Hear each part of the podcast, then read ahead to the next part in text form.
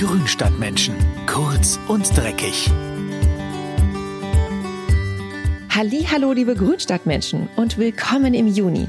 In diesem Monat klingt der Frühling aus und macht dem Sommerplatz. Huhu! Im Garten geht's jetzt hoch her und es gibt jede Menge Arbeit draußen an der frischen Luft. Hier in Grünstadtmenschen, kurz und dreckig, habe ich für euch wie immer drei Tipps zusammengetragen, was in diesem Monat bei der Pflanzenpflege besonders wichtig ist. Der Nutzgartentipp. Man kann nicht über den Sommer im Garten reden, ohne über Tomaten zu sprechen.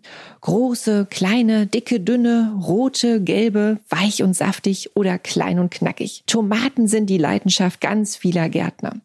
Bei der Pflege sind sie aber nicht ganz ohne. Denn damit die Paradiesäpfel gut gedeihen, muss man regelmäßig Hand anlegen. Stabtomaten sollten alle paar Tage ausgegeizt werden, denn sonst wachsen sie viel zu buschig. Das führt dann dazu, dass die Früchte keinen Platz zum Wachsen haben und auch nicht genug Sonnenlicht bekommen, um so richtig lecker zu werden. Unter Ausgeizen versteht man das Ausbrechen von Neutrieben. Die erscheinen immer in den Achseln der Pflanze und sind am Anfang nur ganz kleine Stiele mit einem frischen Blattpaar. Am besten entfernt man sie, indem man sie mit den Fingern einfach ausbricht oder mit den Nägeln so abzwickt. Passt aber auf, dass ihr dabei keine Fäden zieht und die umliegenden Stängel nicht verletzt. Denn solche Wunden sind Eintrittspforten für miese Pilze, die euch die Tomatenpflanze in 0, nichts kaputt machen können. Weil Tomaten sehr wuchsfreudige Pflanzen sind, muss man dieses Ausgeizen so alle paar Tage machen, denn die Tomate schiebt immer neue Triebe nach. Wir wollen aber ja an der Tomatenpflanze keine grünen Zweige, sondern möglichst viele Früchte. Durch das Ausgeizen kann die Pflanze dann mehr Energie in die Fruchtbildung stecken. Das Ausgeizen macht man vor allem bei Stabtomaten. Kleinbleibende Busch- oder Strauchtomaten und auch sogenannte Balkontomaten braucht man nicht auszugeizen. Der Ziergartentipp. Im Steingarten und auf Trockenmauern sind Polsterstauden eine echte Zierde.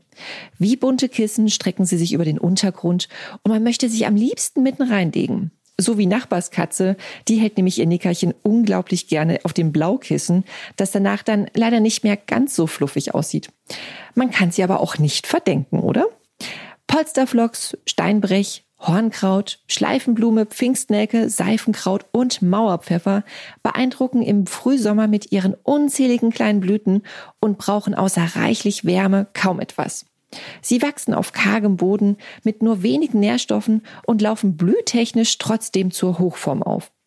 Ihre Schönheit ziehen die Ministauden vor allem aus ihrem buschigen Wuchs. Um den zu erhalten, sollte man die Pflanzen jedes Jahr nach der Blüte zurückschneiden. So verhindert man, dass die Stauden zu hoch werden, unten verholzen und oben auseinanderfallen. Geht nach der Blüte einfach mit der Heckenschere drüber und kürzt alle Triebe auf etwa ein Drittel ein. Wollt ihr die Pflanzen verjüngen, weil die Blüte weniger geworden ist, dann hilft reines Zurückschneiden allerdings nicht. Dann solltet ihr die Pflanzen im nächsten Frühjahr zur Austriebszeit ausgraben und teilen. Polsterstauden sind übrigens echte Insektenmagnete und ziehen Bienen, Falter und andere Bestäuber in großer Zahl an. An ihnen kann man auch den pummeligen kleinen Wollschweber beobachten, wie er mit seinem Rüssel den Nektar aus den Blüten saugt. Echt faszinierend. Polsterstauden bieten also wirklich für alle etwas. Von den Insekten bis zur Nachbarskatze. Der Pflanzenschutztipp. Ich kenne einige Leute, die mögen überhaupt keinen Knoblauch. Unverständlich. Und mit dieser Abneigung sind sie nicht mal allein. Denn es gibt auch einige Pflanzenschädlinge und Krankheiten, die Knoblauch nicht abkönnen. Allen voran miese Pilze wie Grauschimmel und Mehltau. Wer öfter mit diesen lästigen Sporen an seinen Gartenpflanzen zu kämpfen hat, der kann mit einem Knoblauchsud etwas dagegen unternehmen. Aus Knoblauch kann man entweder einen Tee zubereiten oder eine Jauche ansetzen. Dazu schneidet ihr 50 Gramm frische Knoblauchzehen mit Samtschale klein und gebt sie in einen Liter Wasser. Das Ganze wird in einen verschließbaren Plastikeimer gefüllt und stehen gelassen. Jeden Tag solltet ihr so ein bis zweimal umrühren. Insgesamt zieht der Knoblauchsud dann so etwa zehn Tage. Ob das mieft? Ha, na, da könnt ihr euch aber sicher sein. Deshalb auch der Deckel. Wenn der Sud gut durchgezogen ist, wird alles durch ein Sieb geschüttet. Die Essenz dann nochmal 1 zu 10 verdünnen, also 9 Liter Wasser dazugeben und umrühren. Dann könnt ihr die Flüssigkeit in eine Sprühflasche füllen und eure Pflanzen damit von oben bis unten einspritzen. Wichtig bei der Knoblauchdusche ist, ihr müsst die Pflanzen vorbeugend behandeln. Also den Sud rechtzeitig aufsetzen und die Pflanzen schon einnebeln, bevor die ersten Pilzsporen sich daran festsetzen. Die Wirkstoffe im Knoblauch stärken quasi das Immunsystem der Pflanzen und helfen bei der Abwehr der Sporen. Bäume und Sträucher kann man auch stärken, indem man 1 zu 5 verdünnten Knoblauchsud rund um die Wurzeln vergießt.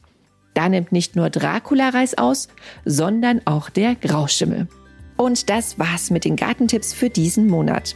Was sonst noch alles im Garten und auf dem Balkon zu tun ist, könnt ihr auf www.mein-schöner-garten.de nachlesen. Und weitere Infos zu den Podcast-Themen habe ich euch auch in den Show Notes verlinkt.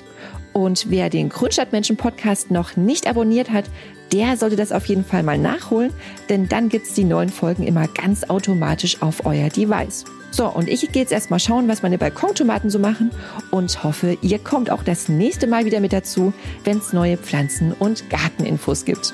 Also bis dann und alles Gute, eure Karina.